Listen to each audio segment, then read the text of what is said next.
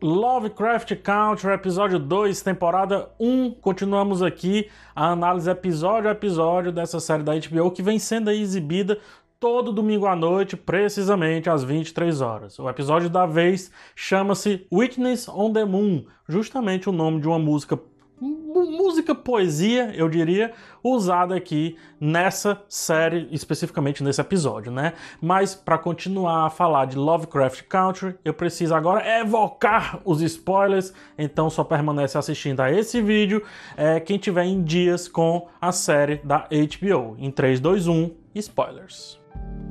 Vamos logo aí para a grande explosão de cabeça da semana, porque aparentemente o tio George, o Uncle George, morreu eu digo aparentemente porque no livro ele não morre, ou seja, uma pulga gigante foi deixada atrás aí da nossa orelha, principalmente da orelha de quem lê o livro e uma perda imensa foi dada aí para quem só está acompanhando a série. Acredite, o tio Jorge é muito legal. Se ele tiver morrido, que dó. Que dó. Eu não sei realmente o que vai acontecer. Eu não faço a mínima ideia se temos aqui uma transposição da obra original ou uma reinterpretação, e isso é excelente. Não saber para onde as coisas vão de algo que você teoricamente já deveria saber para onde vai é excelente, porque coloca principalmente agora todos os personagens em perigo. E isso é digno de uma série misteriosa, uma série confusa, como deve ser Lovecraft Country. E eu vou repetir isso várias vezes. No terror cósmico, proposta principal do autor H.P. Lovecraft, que não é o autor da série, nem do livro que dá origem à série,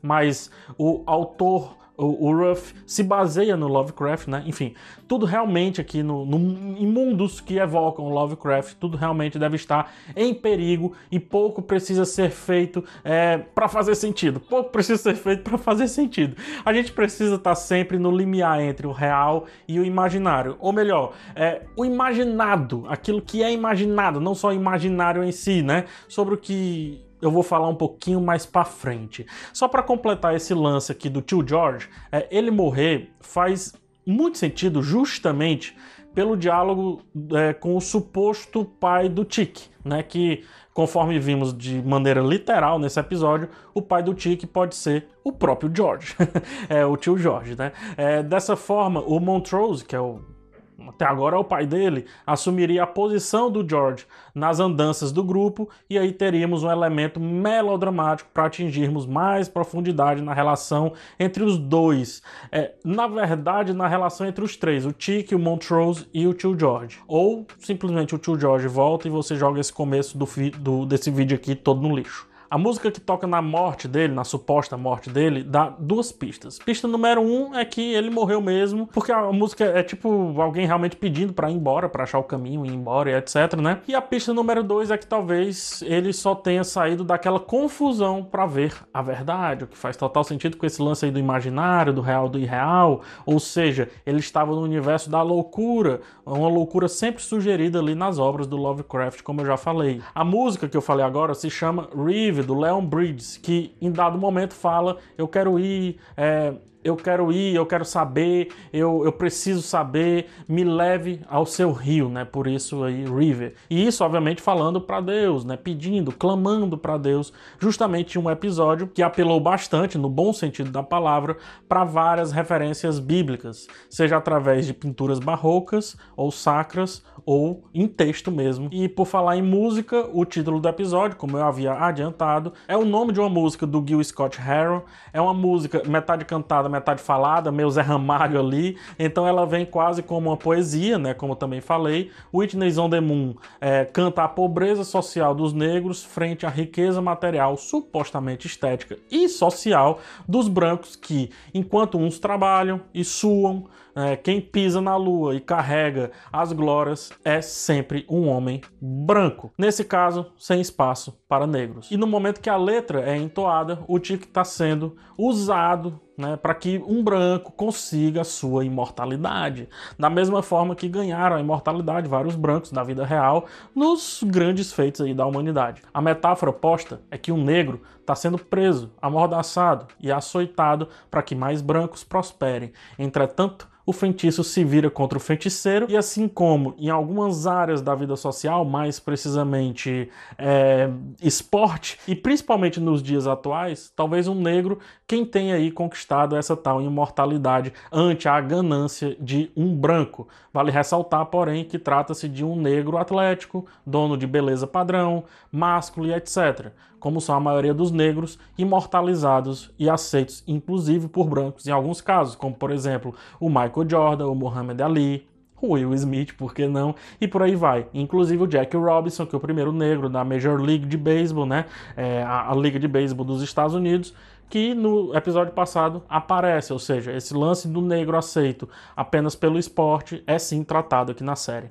E esse debate também é feito no filme Corra, do Jordan Peele, que aqui é um dos criadores da série, que lá no Corra os negros mais atléticos eram tinham seus cérebros retirados né, e serviam apenas como carcaças alegorias sociais colocadas, vamos agora às alegorias com as obras, ou melhor, com a obra do Lovecraft, que sempre vale citar, era racista, misógino e tudo de ruim que você possa imaginar com relação a preconceitos. Porém, era um gênio enquanto escritor. Um ponto alto do episódio é a sensação de não estarmos vendo o que realmente havíamos visto no episódio anterior, coisa parecida com o que acontece ali com a Let e com o tio George, pelo menos até o meio aqui desse episódio. Quando eles questionam sobre o que aconteceu na cabana, me vem uma forte sensação dos escritos do Lovecraft que em vários momentos a gente não sabe sequer se narrador, personagem ou a gente mesmo está realmente presenciando algo real. Uma pena que rapidamente a confusão é desfeita, porém, ainda que desfeita,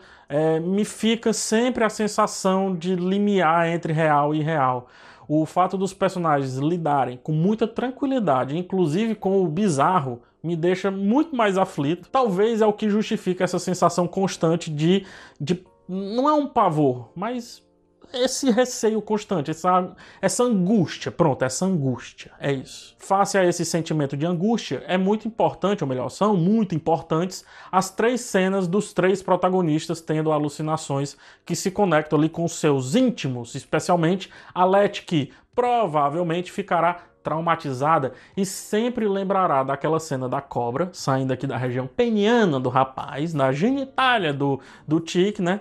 E ela vai sempre lembrar dessa cena é, se for ter um caso com o próprio Tic ou talvez até com outro homem. E justamente é o que fazem as criaturas do Lovecraft, o terror cósmico. É, elas podem até ser fisicamente vencidas, hora ou outra, mas logo menos elas voltam agora para a mente dos que a enfrentaram para atormentar de uma maneira muito mais íntima, cuja vitória é bem mais difícil, bem complexa e às vezes impossível. Vide, por exemplo, o monstro aí do Stranger Things, que é basicamente uma mistura entre Lovecraft e outro autor sensacional, o Stephen King. Esbarramos também numa cena muito estranha é, da Cristina parindo um Shoggoth. E olha que tentaram me corrigir no episódio passado, dizendo que aquelas criaturas não eram Shoggoth, mas sim é, são Shoggoths, confirmado pela galera que fez a série.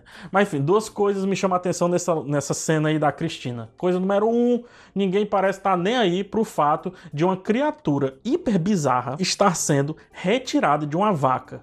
O que me leva a crer que aquilo é a coisa mais comum naquele naquele circo de horrores, né? Na, enfim, é, naquela marmotagem ali. E isso se mistura fortemente com a dona dos cachorros que protegia o local onde estava o pai do Atticus além do apito ser o mesmo, né, do episódio anterior, segundo o episódio mesmo aponta, os cães dela parecem é, não ser bem, é, não se dar bem com, com negros, né? E como os negros estão sendo mantidos em cativeiro naquele local, ter Shoggoths, criaturas bizarras como aquelas, protegendo o perímetro, é digno dos arredores de Hogwarts e acaba protegendo bem direitinho. E a coisa número dois, a Cristina pode estar tá querendo tomar o controle de algo. Não sei se vocês perceberam, ela pode, ela tá querendo a liderança, o que pode ser bom porque talvez ela seja é, muito mais de boa do que o pai dela, ainda que má, ainda que não tão boa assim, né?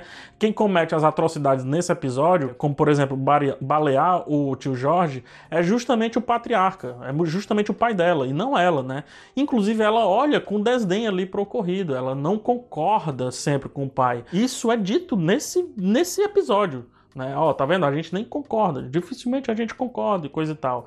E vale dizer que no livro ela é uma personagem masculina, né? Ou seja, essa mudança traz aí um adendo interessante para a relação dela com o pai e com os filhos de Adão, né? Aceita lá. E como ela é mulher, ela não pode participar das situações como um todo, então ela fica chateada com isso. Essa discussão é, da mulher naquela época começa a ser leve, levemente né, posta pela autora Misha Green e acredito que vai crescer nos próximos episódios. Mas enfim, para finalizar, algo me chamou muita atenção. Parecia que eu estava assistindo algo com a estética do Jordan Peele, né, que eu já falei, misturado com a do filme Midsommar, que é do Ari Aster. Tudo é muito suspeito, tudo é muito estranho. Nada parece ser realmente, é, ou melhor, fazer realmente 100% de sentido para aquilo que se propõe. Parece que estão brincando conosco o tempo inteiro. Assim como no filme Corra, os personagens são recebidos por brancos, participam da mesma mesa que eles, e os que lá estão não parecem se importar tanto com a presença ali dos negros. Eles mesmos falam, os negros no caso, que é estranho demais se hospedarem em um local de brancos e tudo aparentar ser de boa, ser tranquilo. Eles não terem sido expulsos, né? Isso também acontece no filme Corra e no filme Midsommar, tirando o fator racial, também acontece, só que no lance lá de ritos, mulher e tudo mais. Esse clima de guerra fria, de aceitação pálida, é, do branco impondo, inclusive o traje que o negro deve usar, é totalmente Jordan Peele e ganha muita acidez nas mãos ali da Misha Green, que além da questão racial, traz também a questão racial mais feminina. Se não fosse o final super corrido, eu acho que teríamos aí um episódio chegando muito próximo do primeiro, do, no caso, o episódio anterior. Só que até agora nada supera a confusão da cabana e nem aquela perseguição lentíssima dos carros, né? Eu diria que é um episódio para confundir o espectador e deixar mais explosões de cabeça lá para os episódios centrais ou talvez para os episódios finais, sem cansar muito a gente até lá. Aí eu aproveito aqui para deixar uma pergunta para vocês colocarem, responderem aqui nos comentários. Qual a relação desse episódio e da história do Tic especificamente com o seriado Watchmen? Eu quero ver as teorias de vocês e fica a pergunta: estariam os dois seriados no mesmo universo? É, meu amigo, tem um negócio rolando aí. Por hora é isso, nos vemos na semana que vem, se tudo correr certo, na segunda-feira à noite, mas se não, na terça-feira à noite, como foi dessa vez aqui. Cuidado com o que você sonha e até o próximo vídeo. Tchau!